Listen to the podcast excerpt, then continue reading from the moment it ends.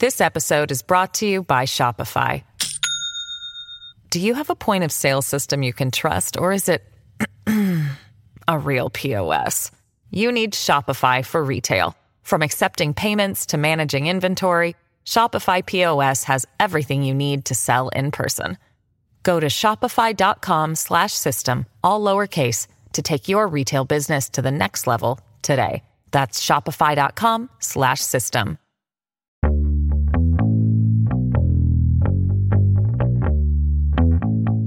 Olá, bem-vindo e bem-vindo ao Roteirices. Eu sou Carlos Alberto Júnior e hoje eu entrevisto o historiador Odilon Caldeira Neto, autor do livro Sob o Signo do Sigma, em que ele analisa a origem do movimento integralista e sua importância na vida política brasileira ao longo do século XX. No final do ano passado, um ataque à bomba à sede da produtora do grupo de humor Porta dos Fundos foi reivindicado por um grupo que se dizia integralista. Eu aproveitei esse gancho do atentado para entrevistar o Odilon e ele fez um histórico do integralismo, a relação com o fascismo, a participação desse movimento em todos os golpes de Estado que houve no Brasil e como esse pensamento integralista está presente e operando hoje na nossa vida política. Vamos nessa! Odilon, você é autor do livro sobre o signo do Sigma. Do que, que trata essa obra? Essa obra ela trata sobre a questão do antissemitismo no movimento integralista, é, dentro de uma perspectiva que eu diria que é comparada dentro do próprio integralismo. Por quê? O integralismo ele teve uma fase principal na década de 30, né, com a ação integralista, integralista brasileira, e depois diversos outros pequenos movimentos. Os agrupamentos neo-integralistas são os agrupamentos atuais que querem reviver o integralismo. Então, eu busco, a partir do antissemitismo, estabelecer uma forma de comparação. O que era o integralismo na década de 30 e o que é o integralismo na atualidade. O antissemitismo é, então, o ponto de comparação primordial, mas eu faço também outras formas de comparações entre o que modifica e o que permanece. O integralismo da década de 30 para o integralismo na atualidade. Por que, que você se interessou por esse tema? Por que, que é importante estudar e entender o integralismo?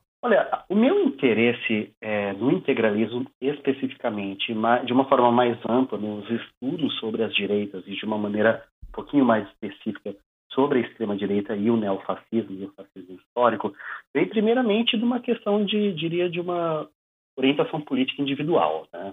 Eu, eu, tenho uma posição política, eu diria que estou vinculado à centro-esquerda, não politicamente, partidariamente, mas de acordo com a minha visão de mundo, eu me enquadro dentro desse, desse espaço aqui do campo político. E a partir dessa visão de mundo que eu partilhava, eu queria entender qual que era a razão de, da existência, da permanência, da persistência de alguns agrupamentos que são profundamente contrários às esquerdas e a outras minorias. Então, dada essa minha preocupação, preocupação que era, era inicialmente política, isso quando eu ingressei ainda na minha graduação, eu comecei a tomar contato com as leituras sobre o neofascismo, o fascismo histórico, extrema-direita no Brasil e no mundo. Então, eu buscava, é, era uma questão de um, um, interesse que era inicialmente político e depois ele se tornou efetivamente historiográfico. Ele é muito mais historiográfico atualmente do que, obviamente, político.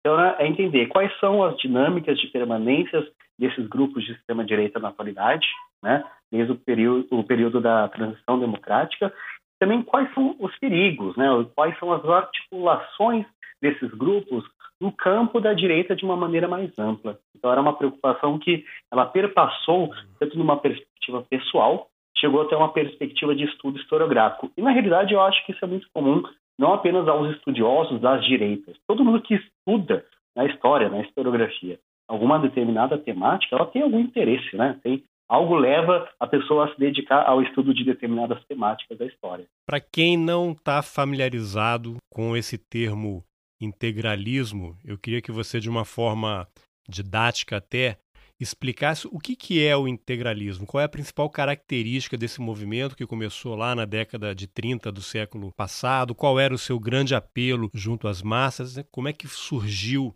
esse movimento, né? as suas origens e o que levou ao seu crescimento e até o fato dele ocupar um, ter um papel importante né, na história do Brasil no século passado. Pois é, né? Parece até, inclusive, que a gente não está sequer falando sobre um tema que já, já faz quase 100 anos, né? Exato. Mas é um tema ainda muito atual. E para a gente entender o integralismo, a gente tem que entender o contexto social, político, histórico, global, mundial, internacional da década de 20 e 30. E é o surgimento do fascismo histórico.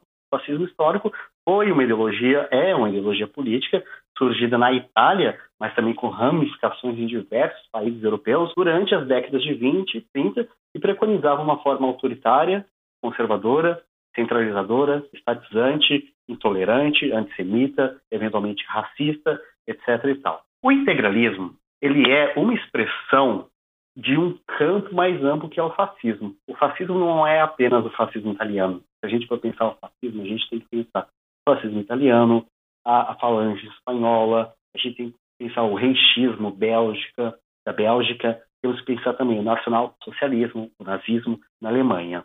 No caso do integralismo, ele foi uma tentativa, e eu diria também que uma prática relativamente bem sucedida, de adaptar as ideias desse fascismo internacional para uma realidade brasileira. Porque a gente tem que levar em consideração o seguinte: quando o fascismo é idealizado, delineado por Mussolini e outros intelectuais italianos, ele é pensado como uma resposta à especificidade, aos problemas e às condicionantes nacionais italianas, ou que se imaginava o que viria a ser uma, uma nacionalidade italiana. No caso alemão, é, é o mesmo, é o mesmo.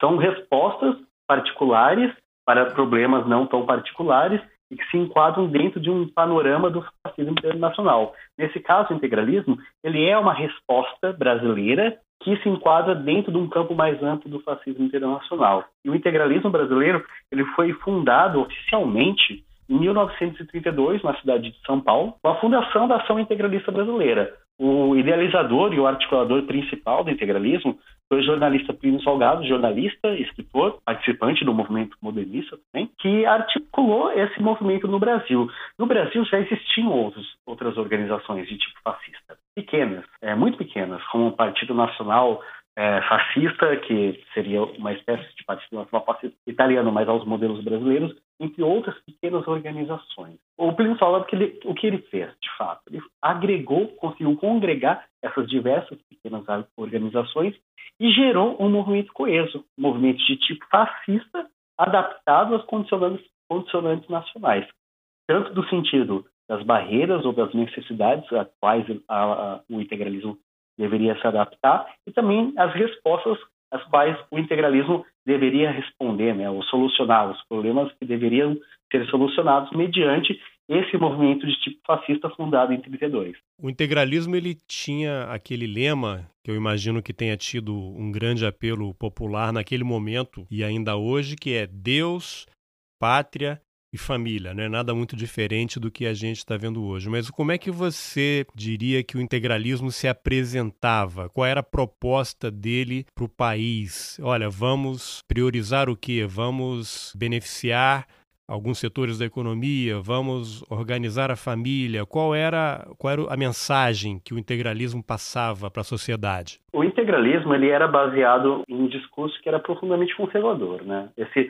quando a gente escuta o lema que ainda hoje voltando, ela também é muito atual, a gente tem que considerar que o modelo de Deus, né, o tipo de Deus, o tipo de pátria e, sobretudo, o tipo de família que os integralistas buscavam elogiar e resguardar e disseminar para a nação brasileira, era um, um, um, tipo muito específico, um tipo muito específico, assentado numa ideia conservadora de, de nação, de identidade nacional, de nacionalidade, de indivíduo de uma maneira mais ampla. O integralismo, embora ele tivesse esse discurso que era profundamente conservador, ou seja, ele era profundamente atrelado ao conservadorismo cristão e, sobretudo, católico, eu diria, ele também tinha uma novidade, ele tinha algumas questões de atualizações ou de novas perspectivas do ponto de vista político. Se a gente for considerar o integralismo nos anos 30, a gente tem que levar em consideração também o momento histórico atual do Brasil no momento. O momento, o, o contexto brasileiro na década de 30 era um contexto em que havia grandes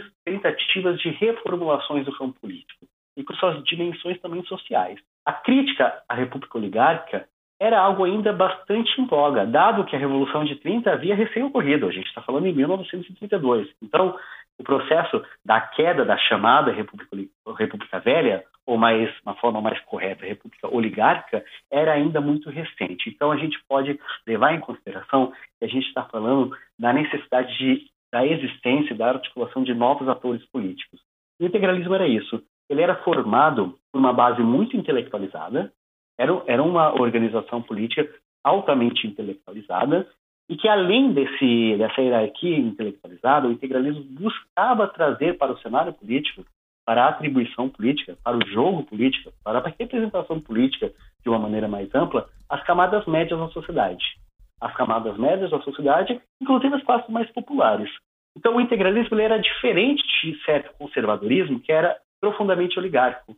No, no caso do integralismo, e essa é uma característica não apenas do integralismo, mas do fascismo internacional como um todo, né, dos movimentos e regimes fascistas, mais dos movimentos que dos regimes, existia essa tentativa de providenciar, né, de possibilitar a inserção de novos atores das classes médias urbanas, sobre, sobretudo das classes médias urbanas, para o jogo político.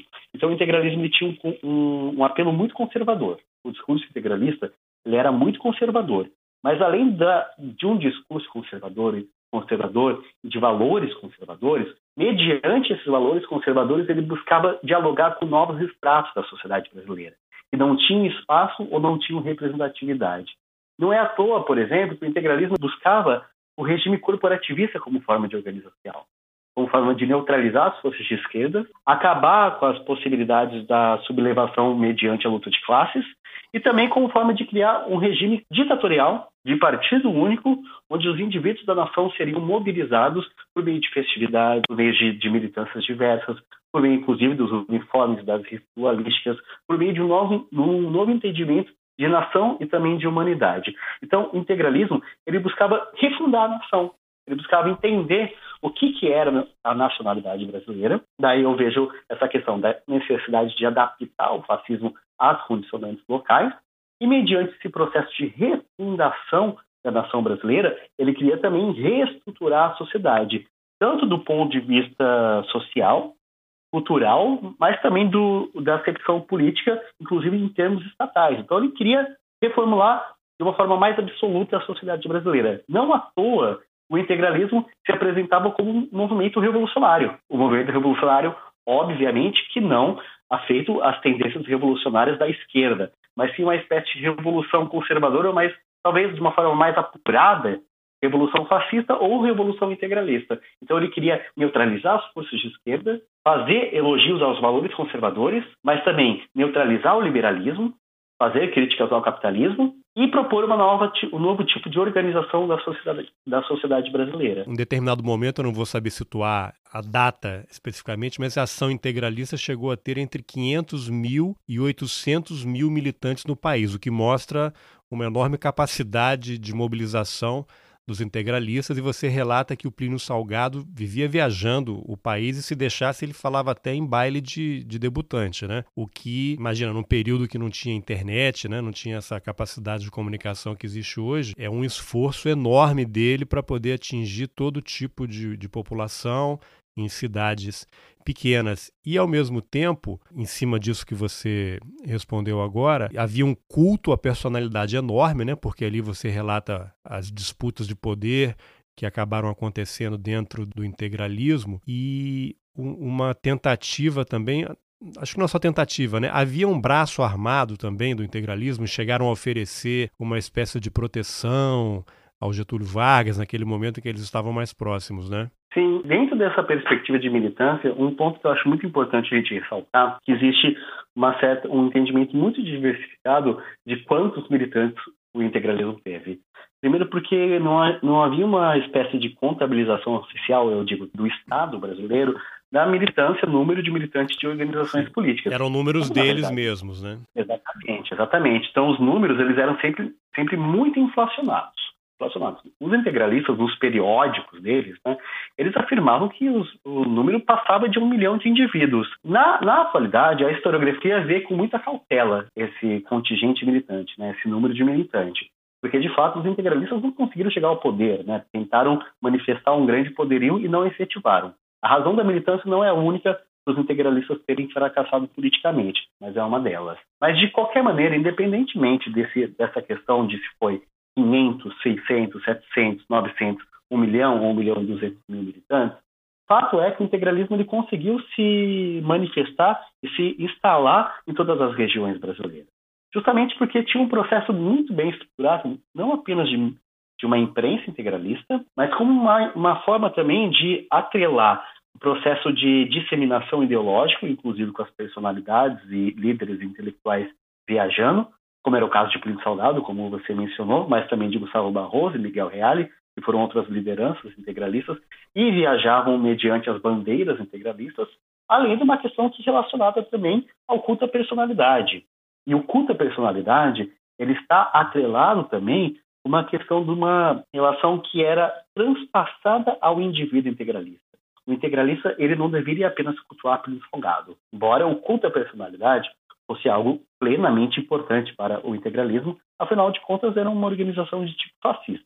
Mas além dessa questão do culto à personalidade, os integralistas eles eram instados a abdicar da sua individualidade como forma de introjetar uma certa forma de padronização integralista para as instâncias das mais diversas do ponto de vista de socialização humana, não apenas política, mas socialização humana na sua forma mais ampla. O que eu quero dizer com isso? Os integralistas, quando eles iam viajar, por exemplo, eles não viajavam apenas levando um livro integralista embaixo do braço. Eles deveriam viajar portando e vestindo, trajando o uniforme integralista. Porque cada integralista não era apenas o João ou a Maria integralista, era ele a personificação do integralismo. Ele deveria difundir o ideal integralista mediante boas condutas, mas também uma disseminação a disseminação do ponto de vista da propaganda política cotidiana. Então, essa questão do culto à liderança, ela se relacionava também com uma questão individual e não apenas cultuava a liderança integralista, mas também que abdicava da sua individualidade e destinava a sua existência de uma maneira mais ampla ao movimento integralista. Em relação a, a, ao braço armado do movimento integralista, ele, ele existiu sim e foi coordenado, né, o líder da, das milícias integralistas era Gustavo Barroso. Então, assim, o integralismo ele tinha três figuras principais.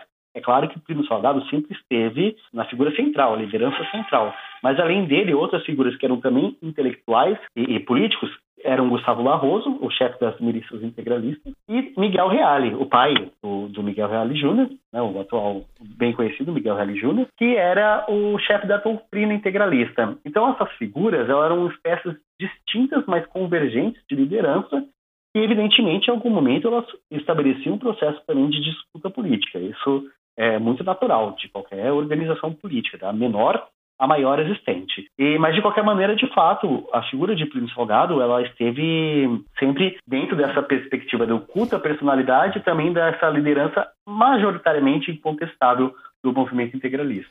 Agora, os integralistas, eles participaram de todos os golpes, né? Do século XX. E aí, não sei se agora no século XXI a gente vai falar um pouquinho mais para frente qual foi o papel deles. E eu, eu digo isso porque tem uma frase bacana no livro, interessante, que quando criaram, chegou a, chegaram a criar um partido, né? O Partido Integralista. E aí, aí você vai me corrigir se eu estiver falando algo errado aqui, porque eu posso ter me confundido. Quando o Getúlio fecha todos os partidos, é, lá na década de 30, a Associação Integralista também deixou de existir. E aí o Plínio Salgado diz diz. Eles podem ter fechado o partido, mas eles não podem acabar com o integralismo, porque o integralismo é uma doutrina e essa permanece, né? Mas eles tiveram Exatamente. participação em tudo quanto é movimento para derrubar governo, né? Talvez numa numa expectativa de eles um dia chegarem ao, ao poder dentro desse projeto de, de poder que eles estabeleceram, né? Sim. O, o integralismo ele transforma-se de uma maneira mais efetiva em partido político em 1935, quando decide se lançar a candidatura de Plínio Salgado à presidência, entre outros diversos cargos aos quais integralistas é, se candidataram e eventualmente foram eleitos. Então, em 35, o, o, a ação integralista ela é 35 um movimento de tipo, digamos, cívico, cultural, religioso, barra revolucionário dentro de uma perspectiva e narrativa integralista, a partir de 35 era um partido político. Claro que não deixava suas credenciais de lado, era também um partido político.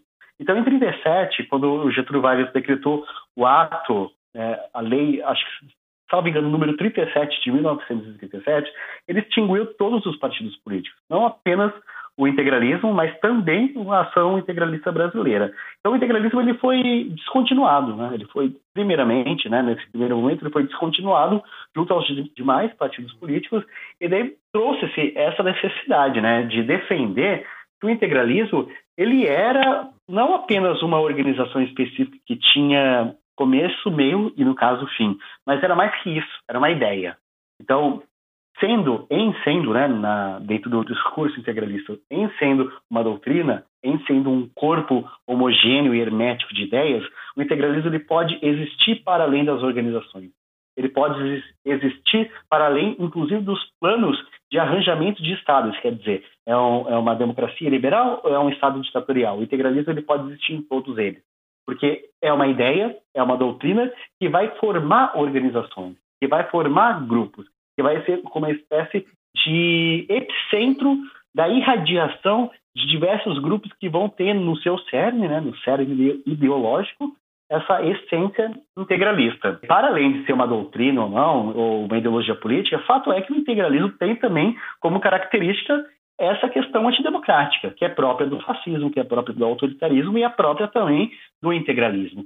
Então, não é à toa que o integralismo apoiou o golpe de Getúlio Vargas, querendo transformar, eventualmente, o Estado Novo em, em, Estado integralista, e depois, posteriormente, assim mais adiante, ele apoiou outras investidas antidemocráticas. No entanto, para além dessa similaridade de questões antidemocráticas do integralismo, é necessário pensar que se em 37 eles viam que tinham, ou eles imaginavam que tinham um poderio de transformação do Estado Novo em Estado integralista, já em 64, por exemplo, os integralistas eram apenas mais um.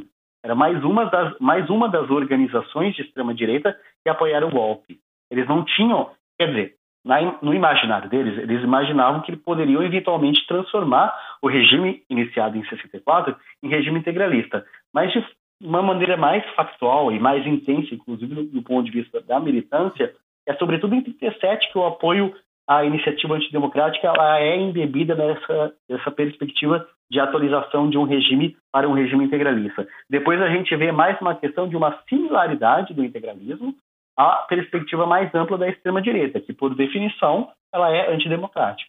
Tá, então deixa eu fazer uma, uma provocação. É, seria correto dizer que o, os integralistas apoiaram o golpe do Getúlio lá na década de 30 numa expectativa de tutelar o governo Getúlio e depois acabaram sendo bypassados, né? O Getúlio obteve o apoio, manteve aquele apoio até o momento que foi necessário, quando percebeu que já não era interessante, tirou os integralistas e outros do caminho dele. E, e a mesma coisa poderia se dizer em 64, que eh, houve um apoio dos integralistas ao golpe de 64, numa expectativa de tutelá-lo tutelar aquele pessoal que estava à frente do movimento para depois assumir o poder, e, mas em nenhum dos dois casos isso aí acabou acontecendo.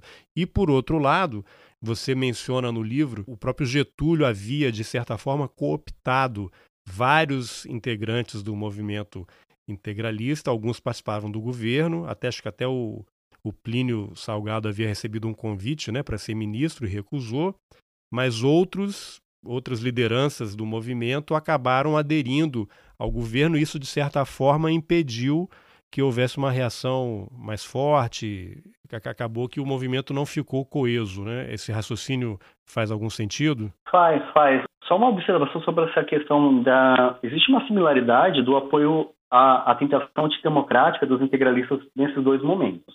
Mas em 37, os integralistas, eles de fato, eles tinham poderio político. Os integralistas eram milhares, não um milhão, não um milhão ou dois milhões, mas eram milhares de indivíduos que militavam de uma maneira afeita e ativa ao integralismo. Já em 64, o integralismo não, tem essa capacidade, não é mais um movimento político de massa. É, em 37 né? é apenas... você até cita que houve uma, uma, não sei, uma passeata ali, uma manifestação em que eles estavam armados, né, com uniformes integralistas, com participação de alguns integrantes das Forças Armadas, passaram em frente ao hotel que o Plínio Salgado estava, o saudaram, né, e depois passaram em frente Sim. ao Palácio do Catete, né, para saudar o Getúlio. Sim, exatamente. É muito interessante, porque o que os integralistas estavam fazendo nesse momento? Era uma demonstração de poder político, para demonstrar a Getúlio Vargas, assim, ó, se você até pode dar um golpe, mas os integralistas estão aqui, eles estão aqui. Estamos eventualmente te apoiando, mas é bom que você faça valer as nossas necessidades, as nossas investidas. E estamos então, nas Forças Armadas, né? Porque eles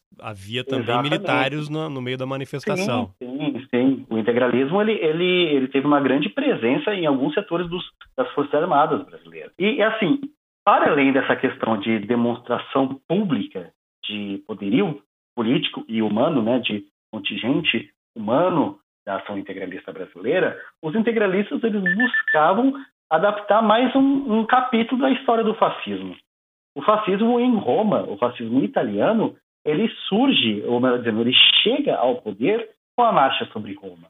Então, os integralistas eles buscavam adaptar a história do fascismo na Itália e o sucesso do fascismo na Itália à realidade brasileira. Então, o Getúlio Vargas até poderia chegar ao poder, mas os integralistas teriam força, segundo a imaginação deles, né, segundo o imaginário político deles, eles teriam força para fazer valer as suas investidas. Só que quando o Estado Novo começa, não foi bem assim. Não foi bem assim. O apoio que foi arranjado previamente entre Plínio Salgado e, Getúlio Vargas não se cumpriu. O ministério que era para ser destinado a, a Plínio Salgado não foi destinado. Não foi destinado. E além disso, eu concordo com o que você disse. Os integralistas, alguns deles, foram cooptados pelo Estado Novo. Embora o Estado Novo não tenha sido um regime de tipo fascista, o Estado Novo, no meu entendimento, eu diria que uma parcela muito majoritária da historiografia e das ciências humanas não entende o Estado Novo como um regime de tipo fascista, ele teve algumas características que eram próximas ao fascismo e, auto, e ao autoritarismo de uma maneira mais ampla. Então, isso que acontece. Para alguns integralistas, para alguns integralistas, o Estado Novo ele tinha muitas características integralistas e por isso eles poderiam eventualmente apoiar ou mesmo ou mesmo adentrar alguma espécie de burocracia. E foi o que aconteceu, inclusive com duas figuras muito importantes para o integralismo. O Miguel Reale, ele, ele, ele auxiliou a construir o Estado Novo brasileiro. O Gustavo Barroso, por exemplo, ele chegou a ser o, o chefe da, do Museu Histórico Nacional durante o Estado Novo. Então, essas figuras, eles deixaram de ser predominantemente integralistas e passaram a ser aliados do Estado Novo. Então, o integralismo foi, de uma certa maneira, ele foi seduzido por Getúlio Vargas, foi seduzido e depois ele foi cooptado e desmantelado.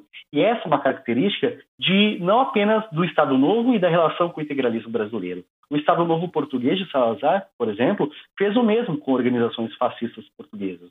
Ele cooptou aglutinou alguns indivíduos fascistas e depois desmantelou esses, essas organizações e desestimulou as formas mais efetivas de, de atuação de grupos fascistas. Quando o Getúlio acaba lá com os partidos, ah, os integralistas tentam criar uma, uma entidade é, cultural, né, que seria uma forma que eles poderiam continuar em atuação, mas isso também não dá certo. E aí há uma tentativa de golpe, né? Um grupo integralista tenta invadir o palácio e aí os, o pessoal é preso, Plínio Salgado vai para o exílio. O que, que, você pode contar daquele período ali que certamente foi o fim da, daquele momento integralista no Brasil? A ação integralista ela foi fundada mediante a, a uma organização precedente, né? Que foi a Sociedade de Estudos Políticos.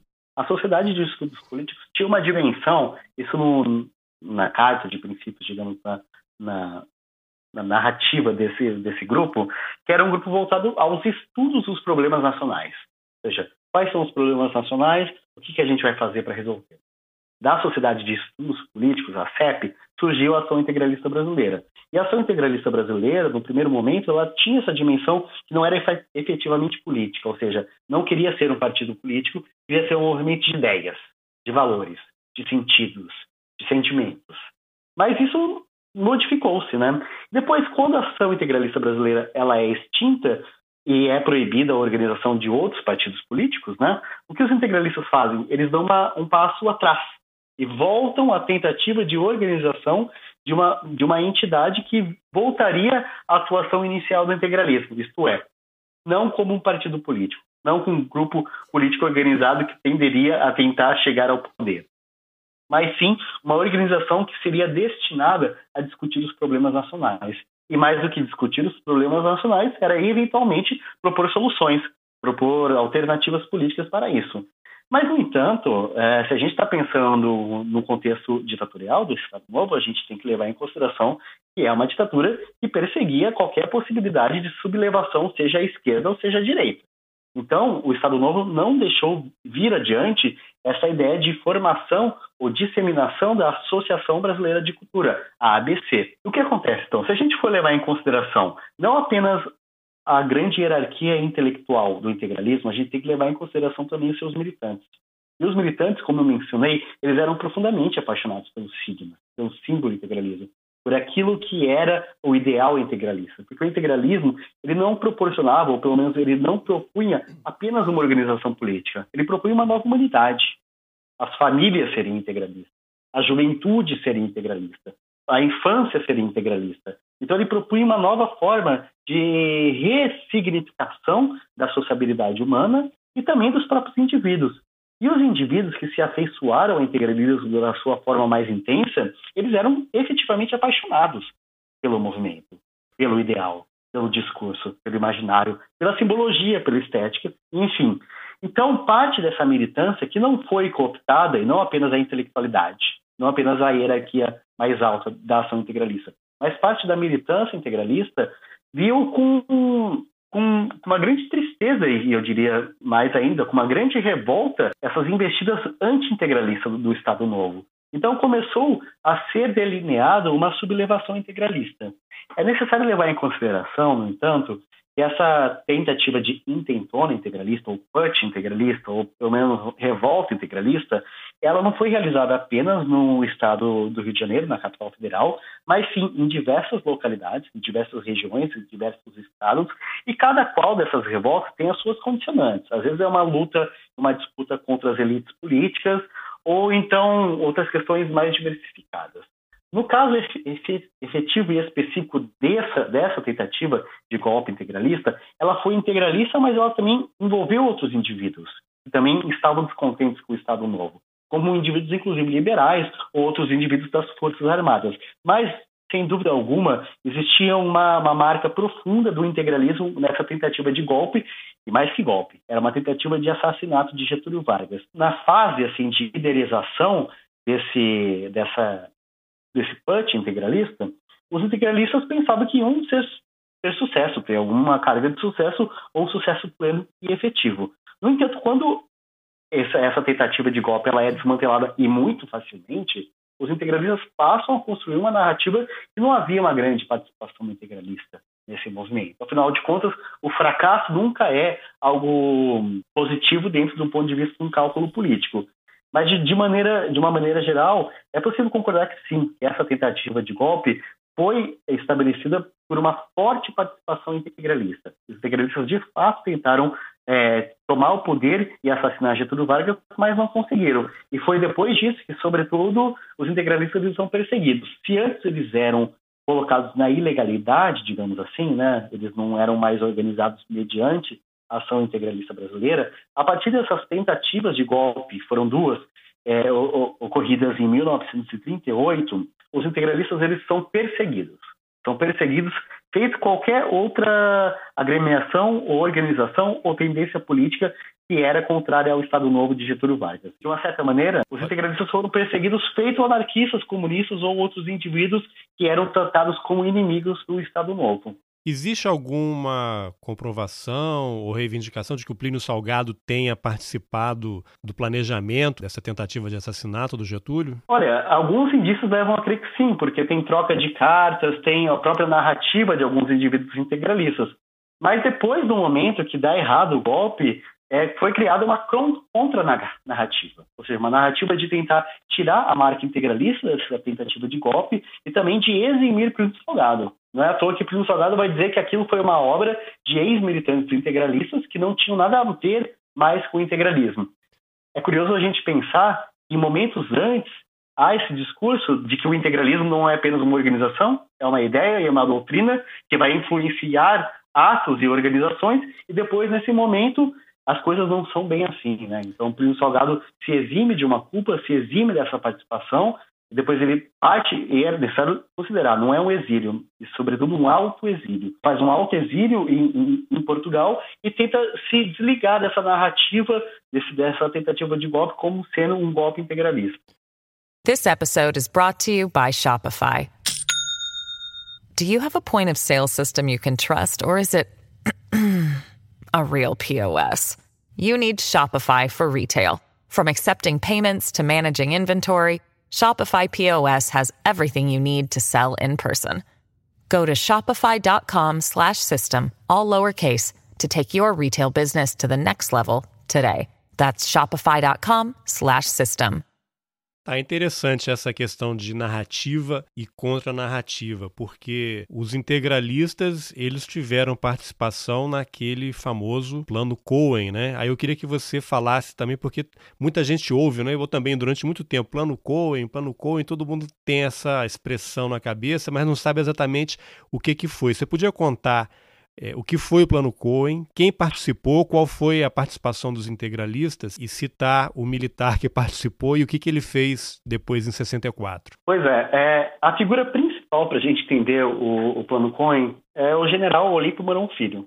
Olímpio Mourão Filho, que foi não apenas o responsável pela, pela redação do Plano Cohen, mas também o responsável pelo início da, da tentação e da efetivação do golpe militar militar e civil também, em 1964. O plano Cohen, a gente tem que pensar o seguinte: o integralismo ele era um movimento de tipo fascista que se apresentava de uma maneira mais hermética, né, mais homogênea, afinal de contas é uma necessidade para tipos é, para organizações políticas do tipo, mas ele era diversificado. Então, no integralismo havia diversas correntes constituídas.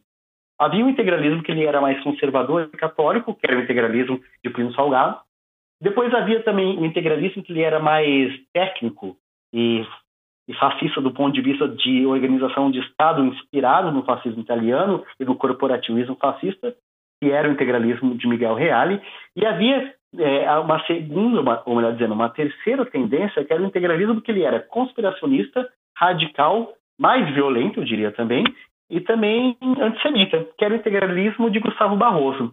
O integralismo de Gustavo Barroso ele, era, ele foi responsável, e sobretudo Gustavo Barroso, foi responsável, um dos principais responsáveis pela disseminação de diversas teorias antissemitas na história brasileira.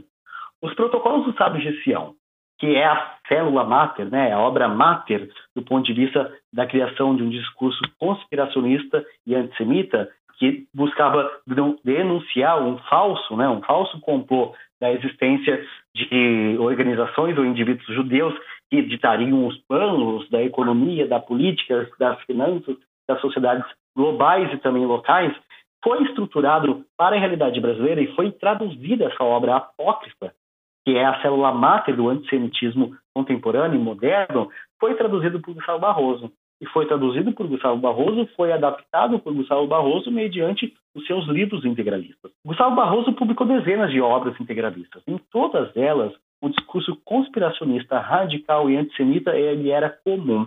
E essa, esse tipo de discurso teve uma grande disseminação para os indivíduos mais radicais do integralismo, justamente porque proporcionava-se essa relação entre um discurso antissemita e conspiracionista e radical, as milícias integralistas, que eram é, organizadas pelo, e lideradas pelo Gustavo Barroso, e também uma certa forma de socialização com setores das Forças Armadas. Afinal de contas, muitos indivíduos eram simultaneamente participantes das milícias integralistas e também das Forças Armadas do Estado Nacional Brasileiro. Era o caso, por exemplo, do Olímpio Mourão Filho. O Olímpio Mourão Filho, ele buscou então adaptar, adaptar, fazer um estudo dentro dessa perspectiva narrativa e falsa, é necessário frisar, era anticomunista e antissemita, como seria uma possível, um possível golpe comunista do Brasil ele produziu essa narrativa que adaptou, vejam só, adaptou em muitos, muitos aspectos um discurso antissemita, seja pelas estratégias que seria o plano Cohen de sublevação popular, de destruição dos valores morais da sociedade brasileira, ou mesmo pelo próprio nome. O nome plano Cohen é, tem toda uma significação é, é, da relação de um sobrenome judaico. Então é um plano Cohen que ele é ao mesmo tempo judeu e comunista.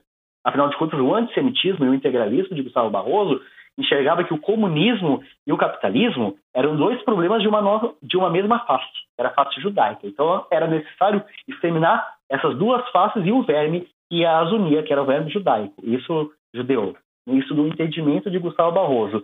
Então não é à toa que o plano Cohen que teve essa disseminação como um fator de intensificação da escalada golpista de 1937, ele tinha uma credencial antissemita, conspiracionista, intolerante, radical e, sobretudo, integralista. Mas ele foi é, produzido inicialmente dentro da, das escalas, dos escalões integralistas, ele vazou dentro das Forças Armadas e daí foi, foi apropriado por Getúlio Vargas nessa tentação golpista e nessa efetivação golpista. Então a gente vê como que o integralismo ele auxiliou não apenas por meio das marchas, mas também por meio de uma questão narrativa e conspiracionista a, de certa maneira, legitimar, não que tenha sido legítimo, mas de legitimar a escalada antidemocrática do Estado Novo. E a figura de Olímpio Mourão Filho, ela continua, né? Ela continua. Essa tentação antidemocrática continua para além da ação integralista brasileira e a relação pessoal com Olímpio Mourão Filho. Ela continua quando Olímpio Mourão ele vem a ser um dos responsáveis pelo golpe é, que se deu em 1964. Quando ele lidera as tropas lá de Juiz de Fora em direção ao Rio e desencadeia todo o movimento, né? Exatamente. Daqui de Juiz de Fora, Henrique Mourão Filho desencadeou o golpe. Não foi o único responsável, evidentemente, né? Para além de setores militares, setores civis estiveram plenamente articulados. Pô, eu tinha, enfim, eu tinha esquecido. Eu tinha esquecido que você está aí em Juiz de Fora, a gênese, né, daquilo tudo. Exatamente. Juiz de Fora é uma, é uma cidade importante para algumas escaladas de, de da extrema-direita, tanto antigamente quanto na atualidade. É. Agora, Odilon, depois que o Plínio Salgado vai para esse alto exílio em Portugal, o que, que acontece com o integralismo? Aí tem a queda do Getúlio depois, o Plínio volta para o Brasil. Como é que o integralismo ressurge e fica pairando aí nesse imaginário brasileiro ao longo das décadas seguintes? Então, é, é quando o Plínio Salgado esteve em Portugal, ele teve que reade readequar a, a doutrina integralista, né? Ele viu, olhando de fora do Brasil, ele viu primeiro que o Estado Novo ele produzia uma, uma propaganda intensa que era anti-integralista. Anti-integralista. Os integralistas eles eram perseguidos e eram vendidos à população de uma maneira mais ampla como inimigos da nação brasileira. Por quê? Porque eles eram associados, e isso tem uma razão de ser, associados aos fascismos internacionais. Né? E mais do que isso, mais uma questão de uma necessidade de adequação a essas questões realizadas exclusivamente da nação brasileira durante o Estado Novo, fato é que em 1945 ou 1946, quando o Primo Salgado retorna ao Brasil, o mundo é outro. Em 1932, o mundo é um, depois da Segunda Guerra Mundial, é outro. A questão fascista em 1932 era, como eu disse, uma novidade política. 1945 é um problema, é uma mácula, é um defeito, é um possível inimigo, é uma figura que era tratada como os, as figuras fascistas eram tratadas, eram tratadas como bestas, né? como, como é, indivíduos vindos das profundezas do inferno. Então não é à toa que Primo Salgado e outros líderes integralistas eles vão ver o que era muito nítido, era tanto quanto óbvio, eles vão ver que é necessário fazer algumas reconsiderações para o integralismo após 1945, dado as condicionantes nacionais, mas também dado, dado as questões contextuais internacionais. Então, o integralismo ele acaba se estruturando, sobretudo, mas não apenas, mas sobretudo mediante o Partido de Representação Popular, PRP. O PRP foi um partido político fundado oficialmente em 1945 cuja liderança inicial era Raimundo Padilha, um importante integralista. E depois de 1946, quando o Plínio Salgado retorna ao, ao Brasil, o, o, o, Plínio Salgado volta, torna-se o chefe o chefe nacional, né, o presidente do Partido de Representação Popular. O PRP, de início, ele não se vendia como um partido integralista. Ele dizia que o integralismo era uma das razões de ser do partido. Os indivíduos integralistas e a ideologia integralista a filosofia integralista influenciava também o PRP, mas não apenas. No entanto, dado as condicionantes nacionais, dado também uma motivação vinda de militantes integralistas, A partir do momento que se instala o partido, o partido se tem uma, uma maior organicidade, né, é um organismo político mais, mais ativo, ele torna-se a retornar a credencial integralista. Claro que é um integralismo que ele não é mais necessariamente um integralismo fascista. Embora suas características ainda estivessem presentes, o integralismo no Partido de Representação Popular era um integralismo que tentava se adequar às condicionantes democráticas. Tentava se apresentar como anticomunista, conservador, mas fazia algum elogio à democracia liberal, inclusive a certas formas do liberalismo. No entanto, a gente tem que levar em consideração que os partidos políticos, as organizações políticas, ou mesmo os indivíduos e atores políticos, eles não são apenas aquilo que eles julgam ou eles, ou eles dizem. Né? Para além do que os grupos políticos afirmem, afirmam ser, ou seja, grupos políticos democráticos, que respeitam o Estado Democrático de Direito, até que a gente tem que interpretar os atos também, não apenas os discursos. Então, de 45 a 64, o integralismo ele foi, sobretudo, partido de representação popular. À medida em que se, é, começa a se construir uma alternativa golpista na história brasileira, ou mais uma alternativa golpista, parece sempre essa, essa repetição né, é, contínua desse problema das tentações antidemocráticas. A partir do contexto de 1964, o Partido de Representação Popular ele se afasta de qualquer condição antidemocrática. Ele assume abertamente e atua abertamente na tentativa de criar uma alternativa golpista, como de fato aconteceu. Ao contrário daquela alternativa golpista em 37, em 1964, o Partido de Representação Popular não era o principal ator político do momento, ou não era um dos grandes principais, dos grandes atores políticos do momento. Era apenas mais um dentre diversos, né? para além de órgãos de imprensa, para além de elites diversas, para além de partidos políticos diversificados, o Partido de Representação Popular era um desses que buscava estimular uma alternativa e uma tentação golpista. Então, o integralismo não é mais um grande responsável, um dos grandes responsáveis nesse momento específico, mas é mais um deles. É, você é tinha um o governo americano, a CIA, né? Tinha outros atores. Exatamente, exatamente. Era um contexto muito mais diversificado do que foi aquele momento dentro de uma perspectiva integralista. Tá, agora o PRP, pelo que eu li, ele não conseguiu reunir uma grande massa em torno de si. Né? Não sei se o. Sei que a, o Plínio voltou para o Brasil e ele até declara que ele assumiria a liderança do partido num gesto de grande esforço né, pessoal, que estaria sendo muito difícil para ele fazer isso dentro daquela coisa talvez de culto à personalidade ali, não sei. Mas o, o PRP, dúvida. ele nunca conseguiu reunir uma grande massa em torno de si, nunca foi um partido de, de grande votação. Me corrija se eu, se eu tiver errado. É, a que você atribui isso? Olha, eu acho que a gente tem que atribuir tanto uma questão própria do, do, dos integralistas, mas também uma questão de condicionantes do campo político de uma maneira mais ampla, né? Os integralistas, evidentemente, eles estavam atrelados, eles eram relacionados ao passado fascista, então muito recentemente. Não é um exercício político muito fácil de ser realizado se dissociar de uma nesse momento de uma mácula política que era tão recente. E mais que uma questão de ser recente essa vinculação do integralismo com o passado fascista, a gente tem que pensar que além dessa questão de proximidade temporal, tem a intensidade disso. A questão integralista barra fascista, ela era essencial e profunda na ação integralista brasileira. Ela era essencial e profunda na militância integralista. E mais que isso, ela era essencial e profunda na percepção geral da sociedade brasileira. O integralismo se vendeu como um movimento de tipo fascista para a sociedade brasileira. Ele se disseminou fazendo propagandas contínuas e intensas durante 32 a 37 dessa maneira. Então, se dissociar de um dia para a noite dessa mácula, dessa então mácula, uma recente mácula, é muito difícil. E foi muito difícil. Então, que talvez explique essa uma, uma extrema direita fascista, né, meio redundante isso, envergonhada. E aí os caras têm que se acomodar em outros partidos, como a própria Arena, né?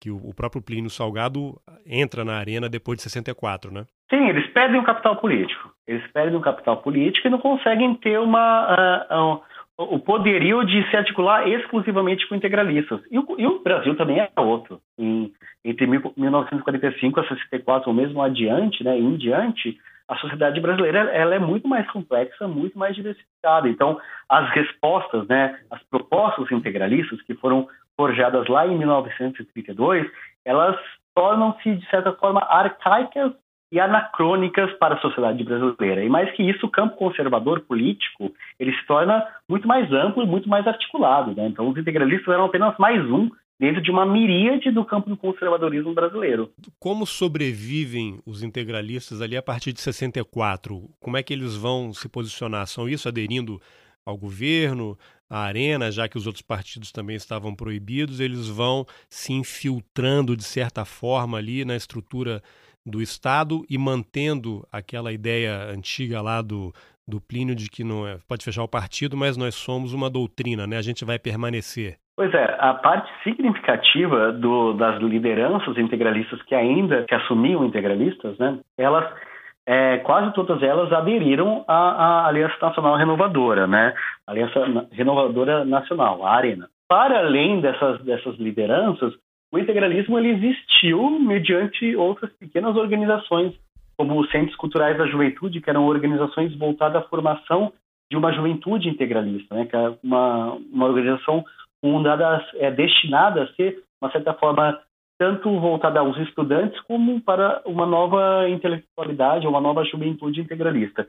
Do ponto de vista político mais específico, grande parte dos integralistas eles aderem à arena. E dentro disso a gente pode entender também uma, uma perspectiva mais ampla e própria do integralismo, que era a tentativa de se aproximar de partidos políticos majoritários ou plenamente estabelecidos, ou em alguma medida coerentes com o ideário integralista, e dentro desses partidos políticos tentar formatar um cariz integralista dentro deles, seja para formar uma bancada ou para eventualmente chegar ao poder desses partidos e posteriormente transformar esses partidos em partidos possivelmente integralistas.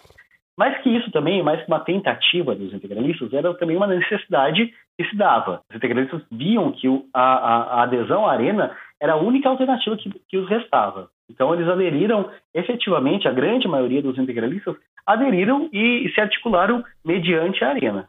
Eu sei que a sua, acho que a sua dissertação de mestrado é sobre o Prona, né? Do Enéas Carneiro. É, na verdade, minha tese. A, a minha tese, tese, de doutorado é sobre o Prona. Ah, tá, a tese de doutorado, desculpa. É, qual é a relação entre integralismo, PRP, Prona e Enéas Carneiro? Existe alguma relação? Olha, existe uma relação sim. Qual foi o fator que definiu a minha, a minha iniciativa em pesquisar o Prona, né? Por duas questões. Primeiro, o Prona ele foi o, o, partido político mais organizado do ponto de vista da direita radical brasileira após a transição democrática. Após a transição democrática, diversas pequenas organizações nacionalistas, neofascistas, integralistas, neointegralistas, enfim, diversas organizações do campo da extrema-direita e mais aproximadamente do campo do neofascismo, eles ficaram absolutamente desarticulados. Absolutamente desarticulados porque já não existia uma ordem autoritária no Brasil, né? Então eles tiveram que se articular mediante alguns partidos políticos existentes. E eu percebi, isso antes mesmo de montar o meu projeto de pesquisa do doutorado e conseguir construir essa análise mediante a minha tese, que o PRONA ele serviu como uma espécie de aglutinador não apenas daqueles militantes afeitos aos ideais do Prona ou elogiosos à figura de Enéas Carneiro, mas também diversas figuras que viam nesse momento de transição democrática, de início da nova república, que o Prona ele era um porto seguro para congregar suas ideias e se articular. E para além dessa questão, dessa Prona em sendo uma forma de congregação de grupos da direita nacionalista, da direita radical e extrema direita, inclusive neofascista no Brasil, Fato é que durante muitos anos o pronome foi tratado por meios de imprensa, ou até por alguns estudos acadêmicos, como uma organização neofascista. Eu tinha muitas dúvidas sobre essa questão dessa categoria. Para mim, o PRONA não era um partido político de tipo fascista. Era um partido de direita radical, nacionalistas, nacionalistas de direita, conservadores. E que tinham, sim, algumas credenciais, algumas relações com grupos fascistas, mas que não eram necessariamente grupos fascistas ou integralistas digo, o Prona como um todo. Então, na minha tese, eu busquei analisar como o partido ele congregou esses ideais, ele congregou esses indivíduos, ele congregou diversos agrupamentos e dentre eles os agrupamentos integralistas. Então, o Prona ele serviu de porto seguro para a rearticulação integralista após a transição democrática.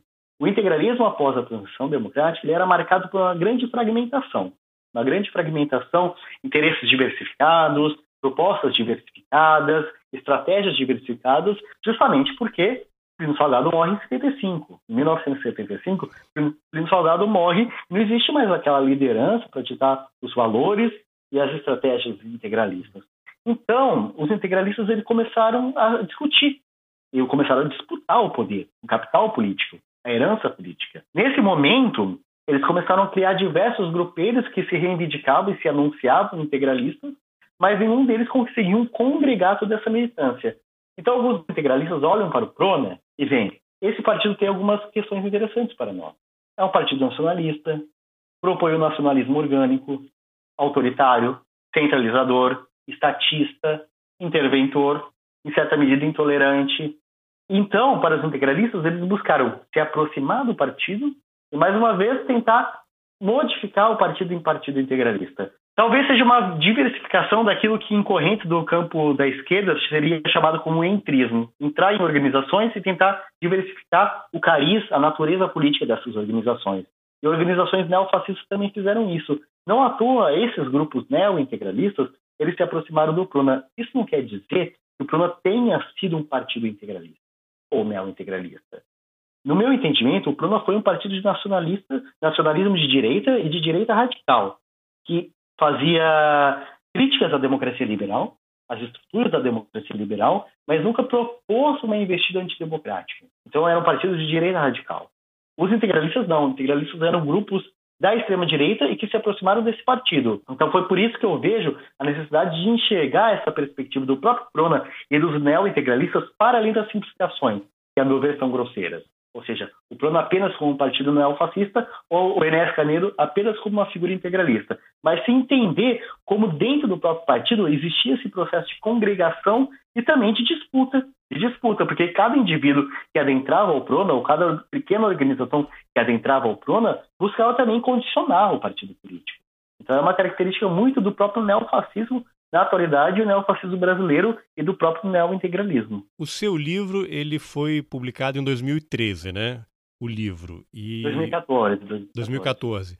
O, no prefácio, acho que é o seu orientador, né, o João Fábio Bertonha, ele escreveu, aí abre aspas, os neointegralistas e outros grupos de extrema direita não são realmente um grande perigo à democracia brasileira hoje, dado seu número limitado de membros e sua repercussão quase zero longe das redes sociais. Mas contestá-los enquanto especialistas no assunto é o mínimo que nós, historiadores, podemos fazer.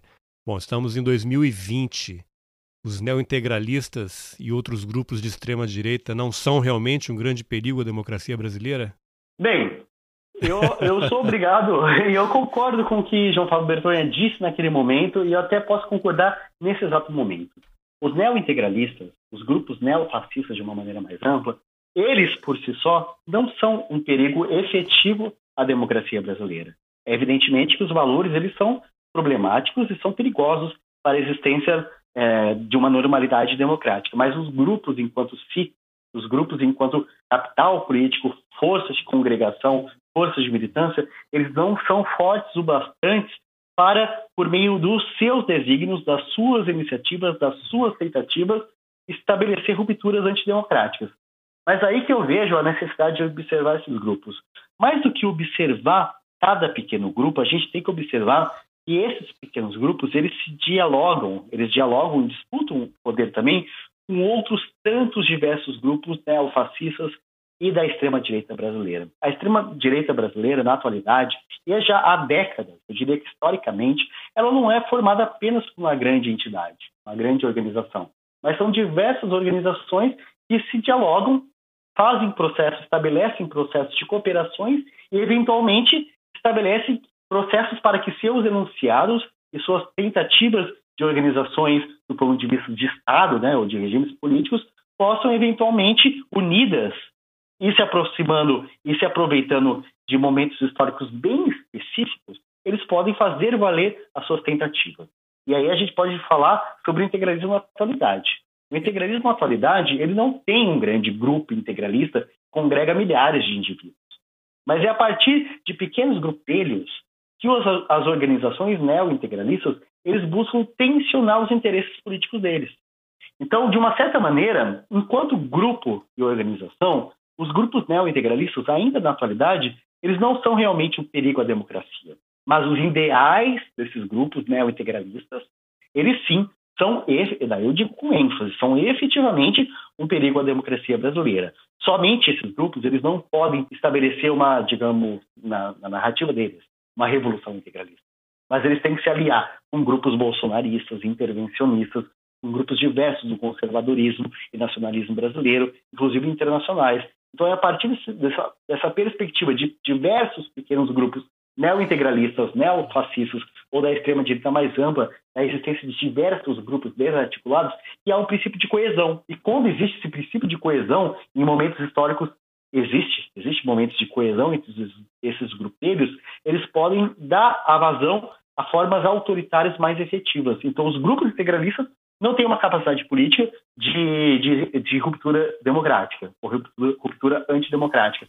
Mas coligados ou articulados com outros tantos grupos da extrema-direita, sim, eles têm essa capacidade. Mas você acha que eles estão articulados? Existiria uma tentativa de articulação entre esses diversos grupelhos? Eu pergunto isso porque teve esse caso recente aí do ataque ao Porta dos Fundos, e é tanta confusão nessa história que eu acho até difícil fazer a pergunta, que o principal suspeito é, pelo que a imprensa relata, uma pessoa que tem uma longa ficha criminal e agrediu um secretário do, da cidade do Rio em frente diante das câmeras da TV, é suspeito de participar de tráfico de mulheres, uma confusão danada. Esse pessoal, ele se diz integralista, né? Aí depois saiu aquele vídeo que ninguém sabe se esse cara participou ou não. E, e afinal, o que, que é? Esse pessoal integralista por convicção ou se apropria dessa bandeira para promover e justificar as suas ações? Na verdade, é só um discurso de ódio e quanto mais destaque a imprensa dá para isso, melhor para eles o que eles fizeram pode se caracterizar como ato de terrorismo, e aí a gente vai lembrar do passado houve uma tentativa de assassinar o Getúlio no Palácio do Governo, né? O que, que dá para analisar dessa confusão toda? Em questão dessa, dessa perspectiva dos grupos serem ou não integralistas, dos indivíduos serem ou não integralistas, eu acho que isso é uma problemática que diz respeito muito ao próprio campo do neofascismo na atualidade.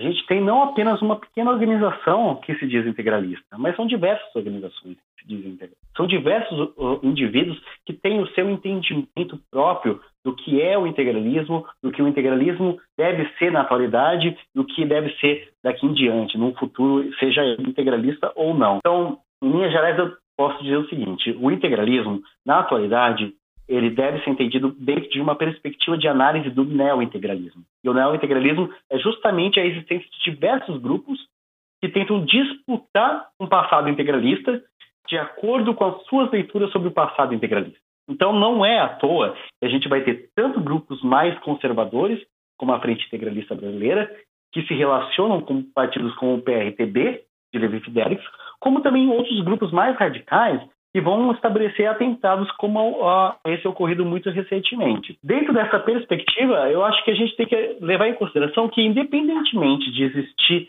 diversos agrupamentos integralistas, fato é que todos eles se, se apresentam como grupos integralistas. Isso deve ser levado em consideração. Se a, se a motivação desses indivíduos ela é atrelada com uma forma de interesses escusos ou não, isso, do ponto de vista de um pesquisador, de quem analisa e dialoga do ponto de vista das fontes, né, não enquanto militância política, dialoga com esse tipo de expressão política, eu vejo que isso é muito comum, ter diversos entendimentos, diversos interesses, diversas formas de organização. Mas de uma maneira mais ampla, eu vejo que isso está relacionado com o próprio contexto do integralismo na atualidade. Ele tem que se apresentar de formas muito diversificadas, como uma forma, inclusive, de disputa de poder dentro do movimento integralista. Se todos os movimentos integralistas na atualidade se apresentam de uma única maneira, qual que é o diferencial entre essas organizações? Se todos eles querem ser grupos mais conservadores e se, e se relacionar com partidos políticos como Patriotas ou como o PRTB de Levi Fidelix, qual a razão para existir diversos grupos? Então, para esses grupos é necessário que cada um deles tenha uma certa natureza ou certas características que os diferencia dos demais grupos neo-integralistas. Então, não é à toa que esses agrupamentos eles vão ter diversas articulações, diversas articulações e diversas estratégias de atuação. Isso não quer dizer, no entanto, que eles não têm relação. Esses agrupamentos eles têm sim relação. O próprio indivíduo relacionado ao ataque dos portos, ao Porta dos Fundos, ele foi um militante da Frente Centralista Brasileira. ou, em teoria, aparenta ter sido um militante da Frente Integralista Brasileira. É, afinal, afinal é, os textos da própria, dessa própria organização diziam isso. Há registros que mostram essa socialização entre esses diversos grupos e diversos indivíduos pertencentes a esses diversos grupos. Então eu vejo que, na atualidade, a gente tem que analisar não apenas essa questão da permanência integralista na atualidade, mas sim uma disputa de poder dentro do campo integralista na atualidade. Cada grupo quer se relacionar com outros grupos da extrema-direita e cada grupo quer se apresentar não apenas aos seus militantes, mas também com a sociedade brasileira de uma maneira mais ampla, como aquele principal grupo integralista atuante na atualidade. É, então, talvez é eles queiram que vai... se apresentar como um certo protagonismo, porque esse próprio ataque ao Porta dos Fundos não é uma coisa amadora, não é algo improvisado. Os caras filmaram, depois produziram um vídeo, divulgaram várias pessoas envolvidas, jogar uma bomba. Não é uma coisa simples Exatamente. de se fazer, envolve um financiamento isso, né? Exatamente. E mais do que isso, mais do que isso que eu acho que é muito importante levar em consideração. O neointegralismo, ele não é alocado apenas no campo do integralismo. Ele é alocado também no campo do neofascismo. Os fascistas brasileiros na década de 30, mediante a ação integralista brasileira, dialogaram com diversos fascistas internacionais. Os neointegralistas, eles também dialogam com diversos neofascistas internacionais.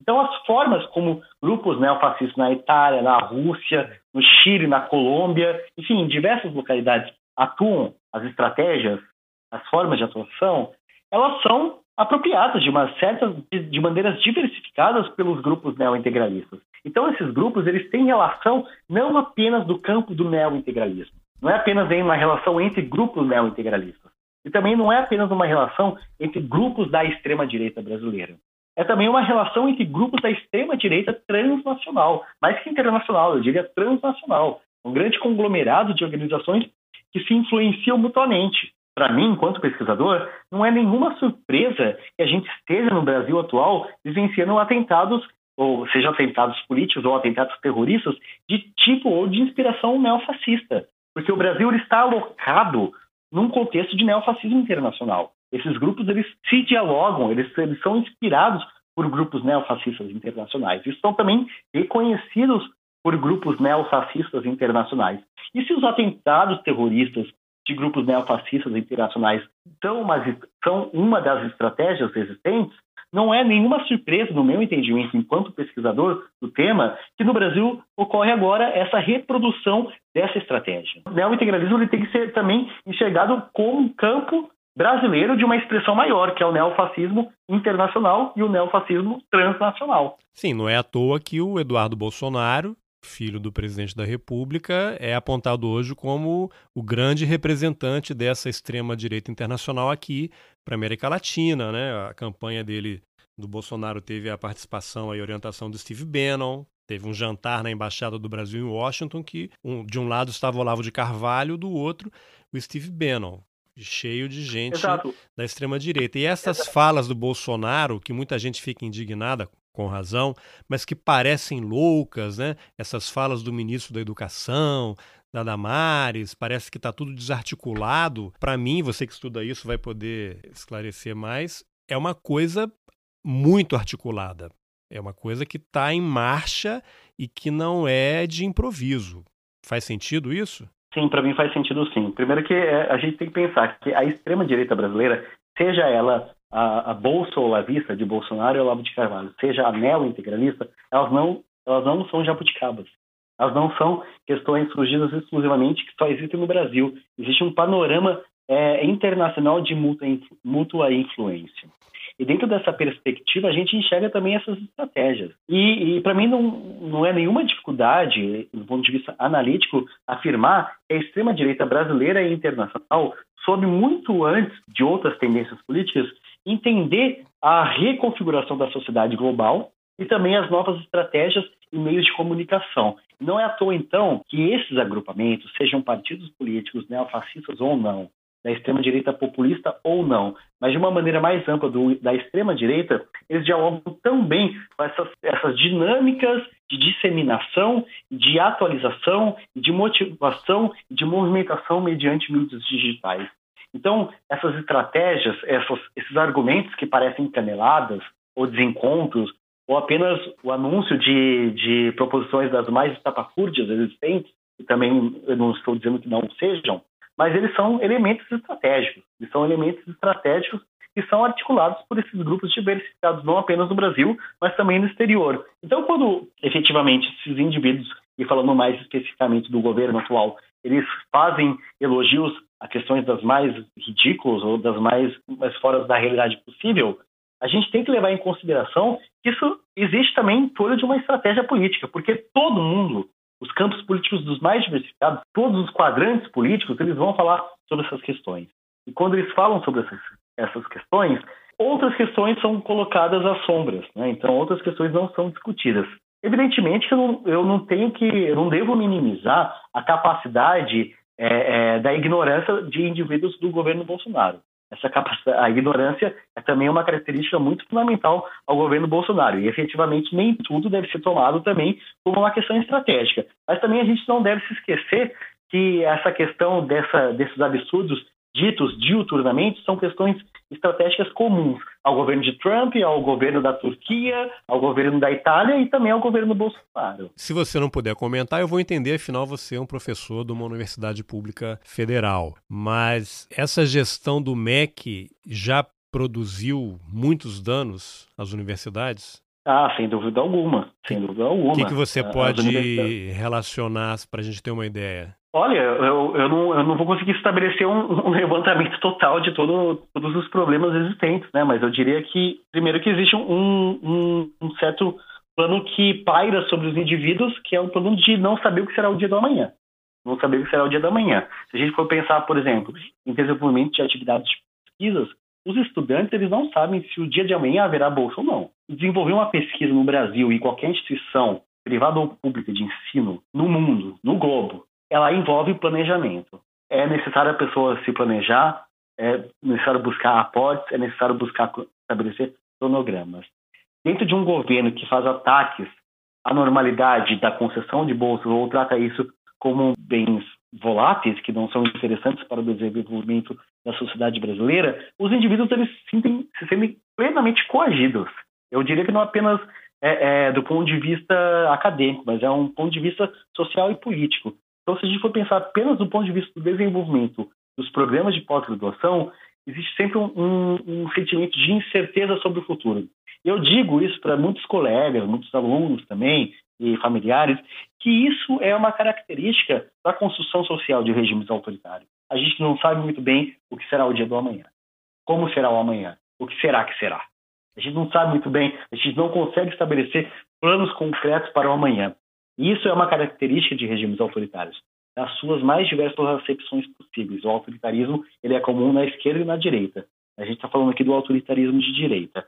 Então, essa é uma característica. Eu digo isso exemplificando apenas o ponto de vista do, dos programas de pós-graduação, né? Mas as questões do, dos ataques de, de, partes do Ministério, do Ministério como um todo, a diversos programas ou, ou processos institucionais das universidades federais, é uma, uma continuidade, né? Uma continuidade. E eu devo dizer também que esses ataques eles não se fazem valer exclusivamente às universidades federais. A gente tem que levar em consideração que a pesquisa no Brasil ela é desenvolvida, inclusive, também em instituições privadas, mas também com aportes públicos. Então, as bolsas de pesquisa de CNPq, CAPES e outras entidades, elas têm elas têm destinação diversificada, não apenas entidades privadas, públicas, mas também entidades privadas, mas o aporte vem de, de alguns, alguns públicos. Né? Então, o ataque não é apenas às universidades federais. O ataque é à ciência e à educação, ao desenvolvimento de tecnologia da sua, do seu modo mais amplo a toda a sociedade brasileira. Muito bem, Odilon. Obrigado pela entrevista. E só para a gente encerrar, o seu livro, eu vi que ele teve uma edição pequena, assim, 500 exemplares, e está esgotado. Eu, eu tentei comprar, não consegui, mas aí eu tenho um, um hacker amigo meu que me mandou um PDF com texto para poder ler. E eu imagino que o livro esteja só em sebo agora, né? Quem quiser ler, como é que faz? Não, pois então, eu acabei de confirmar aqui com a editora. A editora confirmou comigo que ainda há algumas dezenas de obras disponíveis para compra. Então, no site da editora, a editora da Universidade Estadual de Maringá, que foi a instituição em que eu realizei a minha pesquisa de mestrado, ela, a obra está disponível sim para compra. Mas, eventualmente, se as pessoas quiserem comprar diretamente com o autor, é possível, é possível. É, o meu e-mail é odiloncaldeiraneto.gmail.com ou meu Twitter é arroba odiloncaldeira. A gente pode conversar, inclusive, com desconto de 50%. Opa, isso é bom. Então eu vou deixar essas informações também aqui no, nos detalhes do podcast. E você tem um outro livro também, né? Feito em parceria? Pois é, é recentemente, no ano passado, inclusive, é, eu e a Gabriela de Lima Greco, a Gabriela é, é docente da Universidade Autônoma de Madrid, nós publicamos um livro chamado Autoritarismo em Foco, em que analisamos diversas perspectivas, é um livro coletivo, né, cada capítulo é de um autor, são analisadas diversas perspectivas da política e da cultura em regimes autoritários.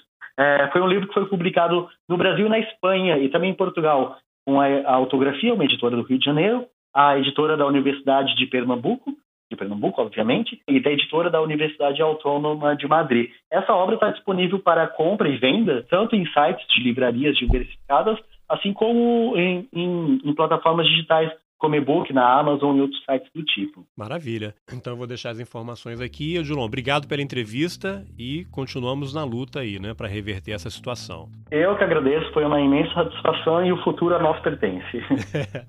Bom, essa foi a entrevista que eu, Carlos Alberto Júnior, fiz com o historiador Odilon Caldeira Neto, autor do livro Sob o Signo do Sigma. Como ele falou na entrevista, é possível comprar o livro na editora ou com ele, com desconto. É só mandar uma mensagem e se acertar diretamente com o Dilon. Os endereços estão nas informações do podcast.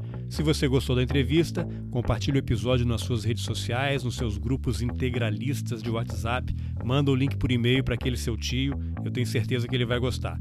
Isso ajuda a levar o Roteiristas para mais gente. Obrigado pela companhia e até a próxima. Valeu!